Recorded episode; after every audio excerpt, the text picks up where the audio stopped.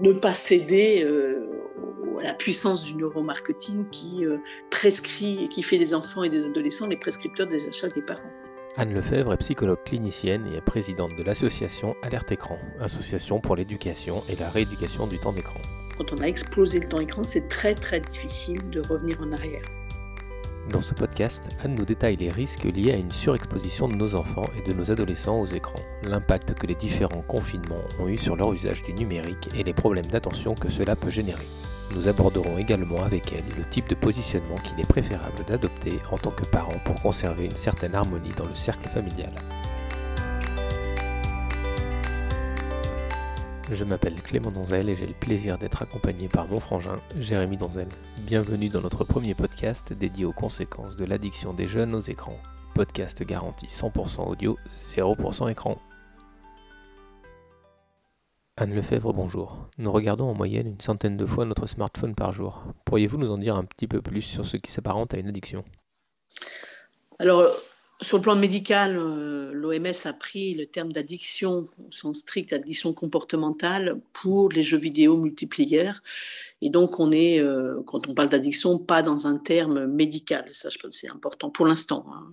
C'est important de, le clarifier. Ceci dit, il y a un fort pouvoir attractif et un pouvoir de captation de, de l'attention qui est évidente, de l'attention exogène. Hein. C'est-à-dire l'image euh, voilà, capte l'orientation euh, de, de, la personne qui, qui le regarde.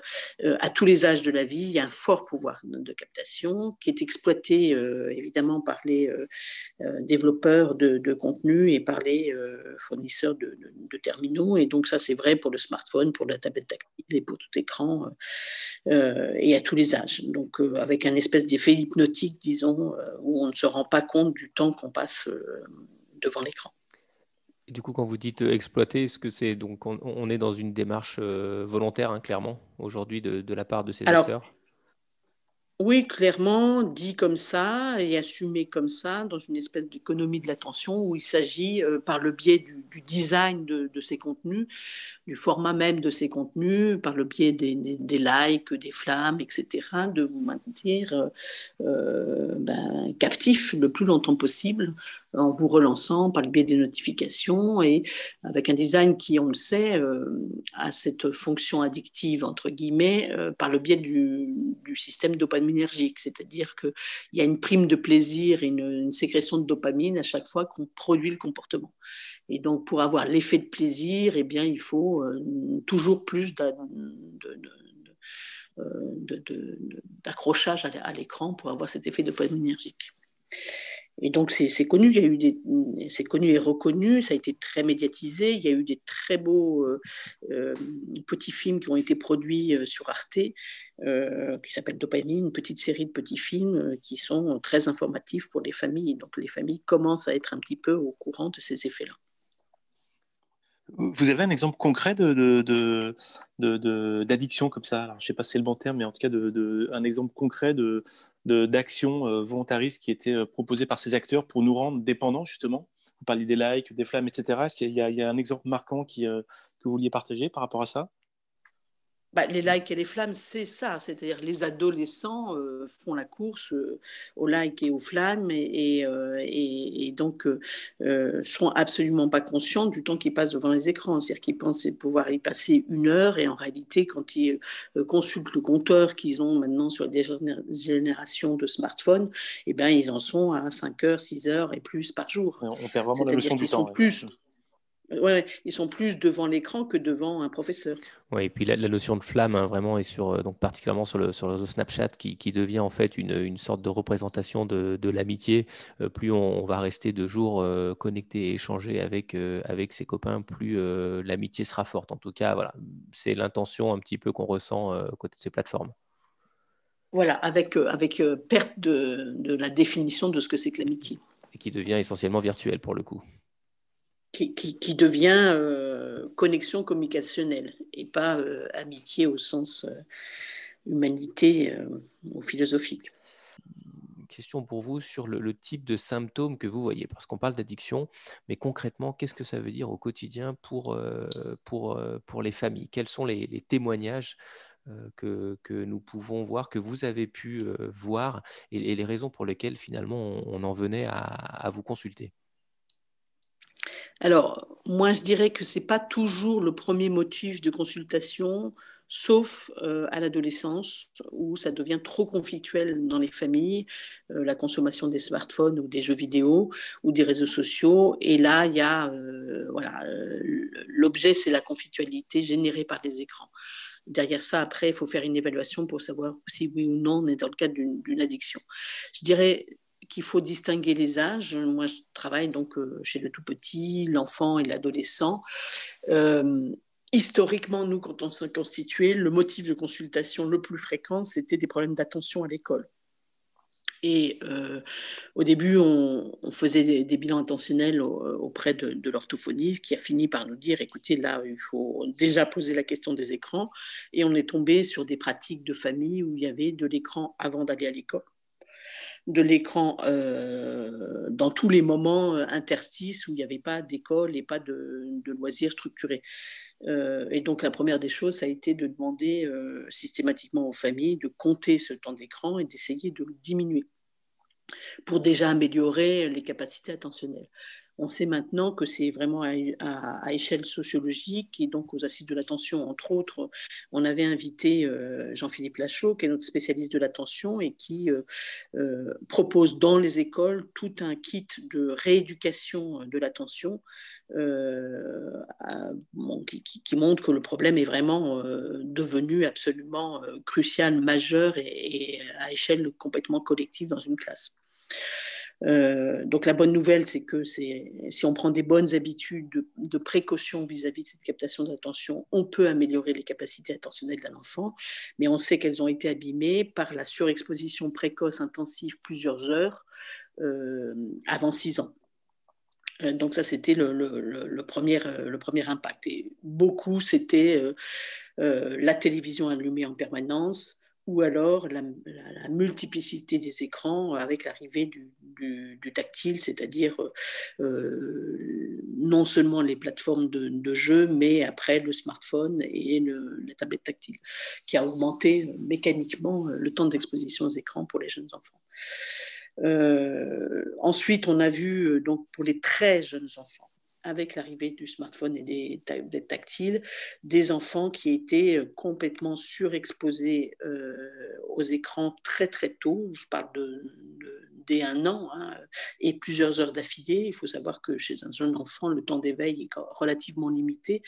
Et donc, il était, on a vu des enfants qui étaient pendant tous ces temps d'éveil devant des écrans et donc, on a vu des symptômes qui ont été décrits par le professeur Massadi, qu'on avait invité à la mairie du 19e dans un de nos colloques, euh, un syndrome de surexposition précoce excessive aux écrans et qui produit euh, euh, des, difficultés communicationnelles, d'interaction sociale et de développement socio-émotionnel plus ou moins réversible en fonction du temps qu'on a passé et de, la capacité qu'on aura eu à euh, diminuer drastiquement ce temps d'exposition.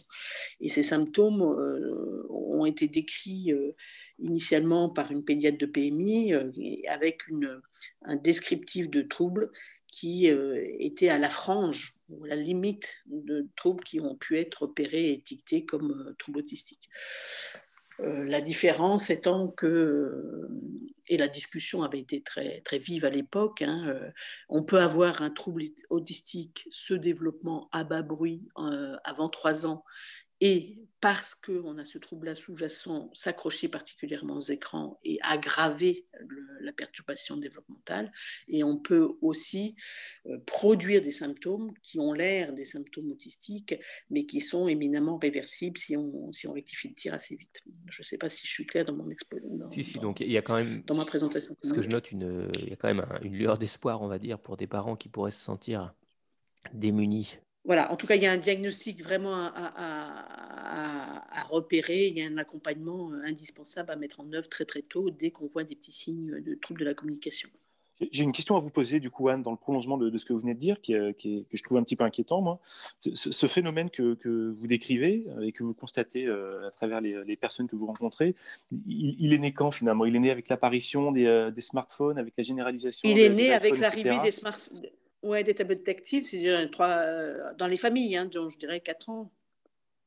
Donc ça veut dire qu'en fait là on n'en est qu'au début et finalement le, constat euh, des conséquences de ce que vous venez de décrire, on n'en est qu'au début et on n'a pas encore mesuré l'ampleur de, tout ce que ça allait apporter parce qu'on n'a pas encore euh, le, j'allais dire presque le, recul dans le temps euh, nécessaire pour se rendre compte de, l'ampleur que ça a pris finalement. On en est vraiment qu'au alors, alors quand même, quand même, il y a eu dans le carnet de santé a été marqué de manière explicite il y a deux ans euh, dans le nouveau carnet de santé qu'il ne faut pas donner d'écran du tout pour les enfants de moins de 3 ans alors, du tout, c'est pas très très clair, mais c'est dit comme euh, pas pour calmer, pas pour, pas pour manger et pas avant de dormir, c'est-à-dire pas pour négocier tout ce qui est difficile dans la parentalité avec un enfant précocement, euh, et pas de télé allumée en permanence. Donc ça, c'est déjà un progrès. Il y a une toute petite ambiguïté parce que euh, les auteurs, qui sont les auteurs du rapport d'Académie des sciences, maintiennent l'intérêt d'un écran chez les petits en attention conjointe, c'est-à-dire avec un adulte.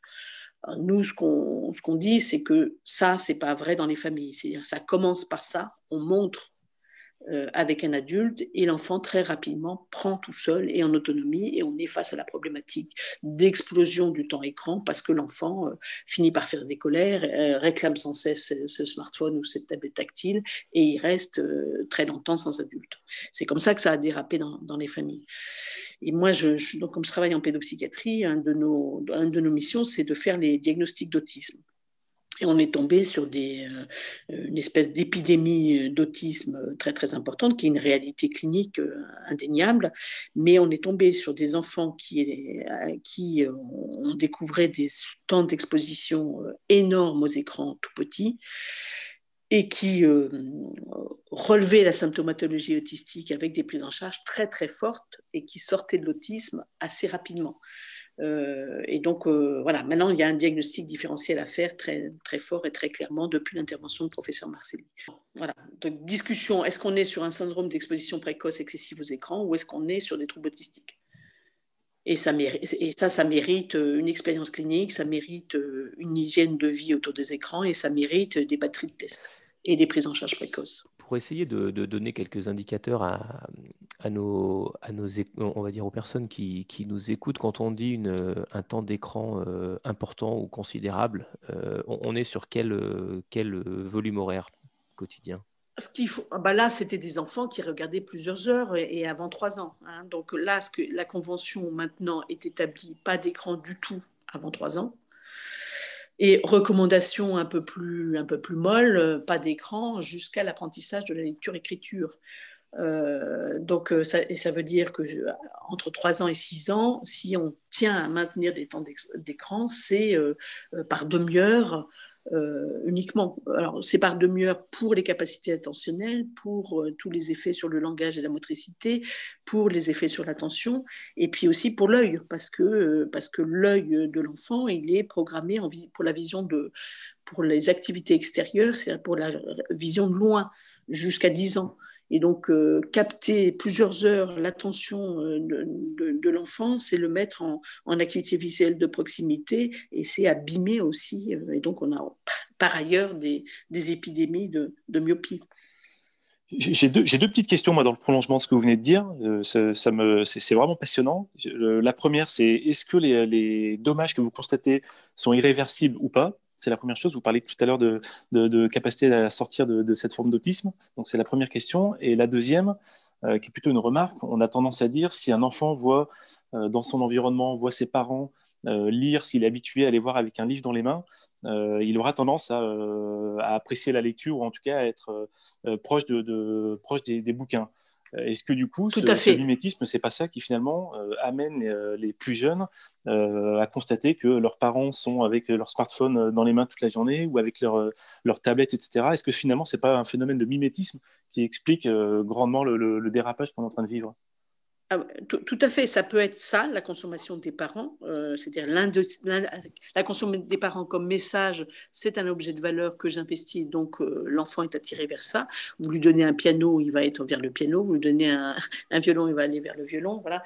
Donc ça, c'est l'effet d'identification mimétique chez les tout petits, ça c'est évident, mais c'est aussi que le parent parce qu'il est pris dans un quotidien qui est très compliqué, peut avoir besoin de moments de répit parce qu'un très jeune enfant, c'est très sollicitant et peut euh, euh, obtenir très facilement ces moments de répit en fournissant une tablette tactile ou un smartphone. Indépendamment de ce que fait l'adulte. Hein. Il peut être occupé à faire la cuisine, mais donner pour avoir un temps calme une tablette tactile ou un smartphone à un enfant. Alors, le temps calme, il l'aura, le temps de la captation de l'attention, mais il aura l'effet rebond après, avec tout le côté addictogène, les colères, la, la surstimulation euh, euh, un écran, c'est en fait de l'audiovisuel, c'est un flux sensoriel, auditif et visuel, et ça, ça fatigue le, cerveau du très jeune enfant. Donc le, temps doit être de toute façon extrêmement réduit. Est-ce que vous avez senti une, perte de contrôle sur, sur euh, cette, limitation du temps, justement, dans le cadre du, confinement? Est-ce qu'il n'y a pas eu un, espèce de, ah bah, de lâcher prise des ah. parents qui se retrouvés un peu coincés entre des obligations professionnelles par moment, entre des, des responsabilités de, de prolonger, de continuité éducative? Est-ce qu'il n'y a pas eu une forme de, lâcher prise? Est-ce que vous avez constaté que pendant ce confinement, pendant cette période qu'on va, qu'on va à nouveau vivre, hein, euh, il y a eu mm. encore une fois une accélération de ce dérapage oui, oui, tout à fait, absolument. Enfin, d'autant plus que les enfants n'étaient pas scolarisés, hein, les enfants et les adolescents.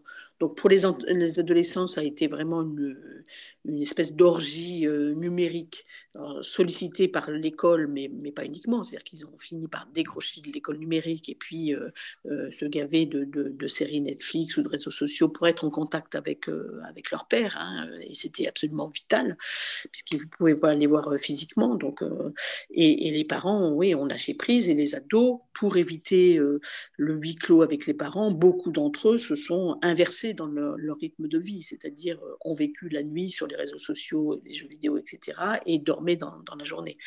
Euh, non, non, ça c'est évident et c'est constaté par, par tout le monde. Hein. donc, mais les parents, à, leur décharge, ont fait ce qu'ils ont pu pour survivre dans cette...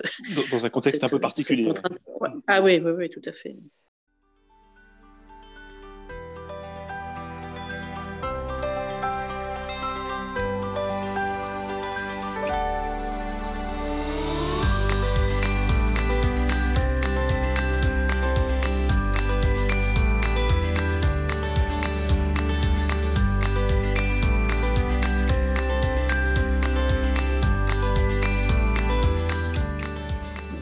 Alors j'ai une question pour vous, Anne, sur euh, une étude qui, euh, qui paraît toutes les années, euh, qui s'appelle Born Social, et qui indique que en moyenne, la moitié des élèves de 6e ont un téléphone portable. Donc l'entrée au collège est vraiment synonyme aujourd'hui de, de, possession de, de smartphones pour les élèves. Et plus de 80% de ces mêmes élèves ont au minimum un compte sur les réseaux sociaux. Ce qui est intéressant, c'est quand on rentre en sixième, généralement, on a 10-11 ans, euh, alors que la loi en France impose d'avoir 13 ans pour ouvrir un compte sur les réseaux sociaux. Euh, une question pour vous, on fait quoi? Alors, je dirais que dans notre expérience euh, de déficience écran, on comptait, euh, il y a une temps de sensibilisation euh, des élèves en classe par les enseignants, et on avait fait des petits sondages, et il y avait les deux tiers d'une classe de, de, CM1 et CM2 qui avaient des, comptes, qui avaient des écrans personnels et qui avaient des comptes Facebook et autres de réseaux sociaux. Donc c'est même avant le collège. Et ça, c'était il y a 5-6 ans déjà. Donc, euh, et le temps d'écran explosait totalement pendant les vacances scolaires et pendant euh, le week-end. Donc, euh, et ça, on le faisait compter comme prise de conscience par, les enfants, et c'était c'est une vraie tuerie. moi, dans le Val-de-Marne, quand je vois les enfants pendant les vacances, ils ne sortent pas parce que c'est dangereux euh, du point de vue des parents, euh, l'extérieur, et ils veulent les avoir à la maison, et à la maison, c'est avec les écrans pour qu'ils soient occupés. D'accord. Donc ça, c'est une évidence quand même, le ministère euh, de l'Éducation nationale a pris cette mesure que nous, on a applaudi dès demain, qui est euh, euh, d'interdire les smartphones pendant la journée au collège. le smartphone ne doit pas être utilisé, y compris entre les deux cours, et doit rester dans le cartable. on pensait que ça serait impossible à mettre en œuvre, et en réalité, ça se passe très bien. Nous, dans le collège du quartier, ça se faisait déjà et ça ne pose aucun problème de demander ça. On pourrait faire un effort supplémentaire de demander aux développeurs de, de ne vendre des, smartphones, c'est-à-dire des téléphones avec, euh, avec euh, Internet, qu'au niveau du lycée. Hein. Nous, on recommande la maturité, euh, disons, d'adaptation sociale et d'habilité sociale n'est en place que dans les années lycée. Et avant, on est à fort risque de mésusage et, et les effets de, harcèlement via les réseaux sociaux existent dans tous les établissements scolaires en primaire et au collège.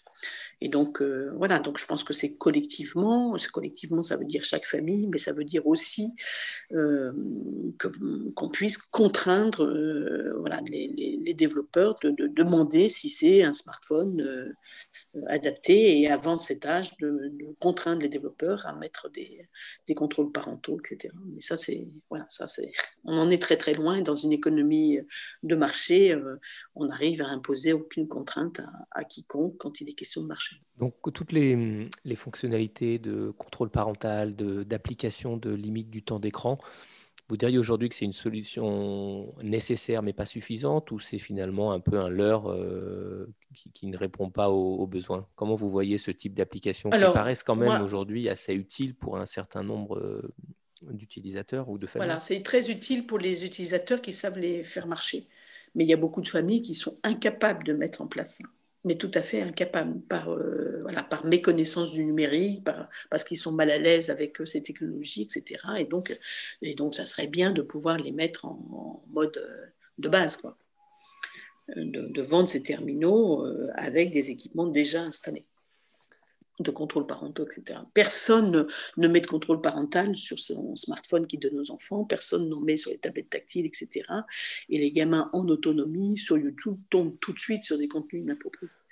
C'est pour la, pour la question des, des, contenus. Et puis pour la question du temps, euh, euh, ils ont beau avoir un compteur de temps, euh, s'il n'y a pas une contrainte de limite d'accès, le temps est compté, mais, mais n'est pas réduit. On ne le voit pas passer. Effectivement, vous parliez de contenu et on aura l'occasion, euh, j'espère, dans un prochain podcast d'en parler, mais euh, vous parliez de YouTube. 70% des vidéos hein, qui sont regardées sur YouTube aujourd'hui viennent de l'outil de recommandation. Donc là, c'est également un sujet à part entière, c'est-à-dire est-ce qu'on est en capacité de contrôler euh, ce que regardent nos enfants, notamment sur ce type de plateforme, ce type de médias? Mais bon, c'est un sujet, je pense, qui mériterait en tout cas une, un podcast dédié sur le, sur le contenu accessible. Est-ce que, de, manière concrète aujourd'hui, qu'est-ce que vous recommanderiez à une famille, un parent qui serait tout à fait démuni par rapport à son ado, son enfant, qui, qui n'aurait plus, voilà, qui, serait complètement immergé, addict à son smartphone, à son iPhone, à, son iPad, sa tablette, etc. Quels conseils pourrait-on lui donner? Moi, je pense que c'est indispensable de se faire euh, aider comme parent pour euh, se sentir renforcé dans la possibilité de poser des limites. Parce que quand on a débordé euh, dans le temps écran, quand on a explosé le temps écran, c'est très très difficile de revenir en arrière. parce que ça génère des conflits et des colères. Hein, des colères chez les petits et, des conflits très très forts chez les adolescents. Et que le système de je te, je te prive pendant 15 jours euh, et puis je te le redonne après, ça marche pas parce que ça, crée des effets rebonds où l'ado euh, est encore plus accroché euh, une fois qu'il a récupéré son smartphone. Et on ne peut pas compter non plus sur la capacité d'autorégulation de l'adolescent ou de l'enfant si on n'a pas construit cette capacité sur un mode éducatif dès le début.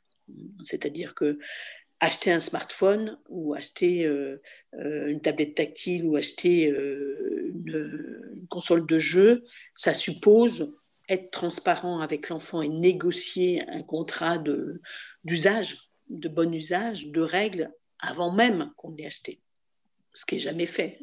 les parents l'achètent, c'est le plus beau cadeau, c'est le plus merveilleux, et puis ils attendent que ça dérape pour pouvoir ensuite se fâcher et dire que, que, que ça ne va pas. Donc beaucoup de parents se sont mordus les doigts d'avoir offert un smartphone à l'arrivée au collège ou, même en, primaire. Ils l'ont fait parce que ça fait plaisir et qu'il y a une pression sociale énorme et des enfants qui qui tannent leurs parents jusqu'à ce que les parents cèdent en disant je suis le seul de ma classe qui n'a pas, etc. Euh, je pense qu'on est en capacité collectivement de faire bouger la norme sociale et la pression sociale. C'est-à-dire qu'un enfant, il a besoin, s'il est un tout petit peu loin, euh, à 3 minutes ou à 10 minutes de son collège, il a juste besoin d'appeler. Et donc un smartphone à clapper, euh, pas un smartphone, mais un téléphone à clapper sans Internet est tout à fait euh, suffisant. les établissements scolaires peuvent permettre et autoriser à des appels via la vie scolaire, etc. Donc il faut vraiment ne pas céder à la puissance du neuromarketing qui euh, prescrit, qui fait des enfants et des adolescents les prescripteurs des achats des parents. Il faut retrouver une capacité de parentalité assumée euh, pour euh, avoir. Et, c'est l'intérêt de ce genre de postcat ou, en tout cas de la diffusion de ce genre de contenu auprès des parents, c'est de leur donner des arguments pour les rendre plus forts dans leur, leur position parentale vis-à-vis -vis de ça. Alors, ils sont d'autant plus forts qu'ils apprennent eux-mêmes à réguler leur propre consommation d'écran, c'est-à-dire ne, consommer leurs écrans qu'une fois que les, enfants sont, couchés, hein. c'est-à-dire se rendre complètement disponibles aux enfants une fois que les enfants sont rentrés de, l'école, ça, ça paraît la, règle de base. Beaucoup de familles euh, à qui on explique tout ça finissent par dire Ah, en effet, euh, on a bien réfléchi. Maintenant, euh, ce qu'on a compris, c'est qu'on ne va pas mettre d'écran du tout en période scolaire. Et les écrans, ça sera juste le week-end ou pour les vacances. Euh, et ça, je crois que c'est important que chaque famille ait son style et ait cette, réflexion sur la dose d'écran qu'ils veulent bien euh, tolérer au domicile et qui soit compatible avec euh, le fait qu'il n'y a pas d'effet problématique. Et ça, ça mérite un accompagnement. C'est difficile d'y arriver tout seul. et l'accompagnement pour le jeune ou pour l'enfant est différent en fonction de son âge, évidemment. Je pense qu'avec un adolescent, il faut qu'on puisse avoir ces mêmes arguments avec l'adolescent lui-même, qu'on puisse en discuter. Le problème quand ça a dérapé, c'est que ça ne discute plus entre l'adulte et le parent, euh, le, parent et, l'ado, et il faut un tiers pour pouvoir discuter de ça tranquillement. D'accord. Bon, bah, écoutez, c'est euh, très clair en tous les cas. Puis on, sent quand même des, lueurs d'espoir. Tout n'est pas. Tout n'est pas euh, oui, oui. Bien Moi, je crois que c'est un problème éducatif c'est fondamentalement un problème éducatif et on devrait pouvoir euh, gagner la partie si on a les bons arguments, si on sait pourquoi on pose ces limites-là. Ça, donne en tout cas quelques munitions, donc c'est euh, intéressant. Euh, Anne, une pour, on, approche de, la fin de, notre podcast. J'aimerais vous poser une question un petit peu plus personnelle, si vous me le permettez. Oui. comment vous en sortez-vous à la maison dans votre usage du numérique et l'usage du numérique de votre famille? Alors, nous, on est une famille avec un seul enfant, une fille. Une fille, c'est déjà moins compliqué vis-à-vis des écrans. C'est-à-dire que les, filles, classiquement, sont un petit peu plus vers les réseaux sociaux. Euh, classiquement, c'est sociologiquement. Et un peu, les garçons, un peu plus euh, vers, euh, vers les jeux vidéo. Les jeux vidéo sont puissamment addictifs. Donc, et on ne sait pas pourquoi, mais il y a une une exposition, une vulnérabilité plus importante des garçons sur euh, les capacités addictogènes des, des, écrans. Euh, donc nous, on n'a pas de télé depuis très longtemps, donc ça limite déjà ça. Euh, on a un ordinateur familial, et puis elle est lycéenne, hein, donc elle a un smartphone, et, moi j'ai un, smartphone. Moi, je, je, dérape les temps écran facilement sur le smartphone parce que j'y fais tout, surtout quand on doit organiser euh, des visioconférences, des, euh, Voilà. Quand je dis j'explose, euh, je, suis entre 2 et 5 heures par jour, disons.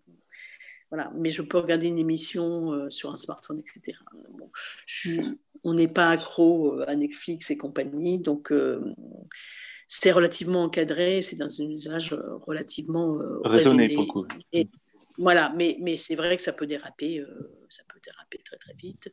Alors, euh, on est une famille où on lit beaucoup, donc ça, ça occupe aussi beaucoup du, temps. Montré également par l'exemple, euh, comme vous le disiez. Voilà, tout à fait. Alors, la lecture, nous, ça fait partie de nos, valeurs. Dans les défis dans écran qu'on promeut, on promeut, aussi, la lecture. Parce que la lecture, c'est euh, le développement du langage oral et donc du langage écrit, et c'est euh, le développement de l'esprit critique. Donc c'est la meilleure arme vis-à-vis de, ces écrans, c'est de maintenir une quantité importante de lecture, et ça passe par la lecture à haute, à tous les âges de la vie. Et, donc, dans les semaines de défis sans écran, on fait toujours des ateliers lecture très importantes où on fait un salon du livre euh, pendant cette même période-là, etc. D'accord, très bien. Bah, écoutez, alors Anne, j'ai pour, euh, pour conclure deux dernières questions pour vous. L'une, est-ce que vous avez vu le documentaire Netflix de Social Dilemma? Première, euh, première question et ma, question de conclusion. Euh, auriez-vous un ouvrage à nous recommander pour approfondir le, sujet? Vous nous avez notamment parlé de, la série de films Dopamine sur Arte que je ne connaissais pas et que je vais m'empresser de, de regarder.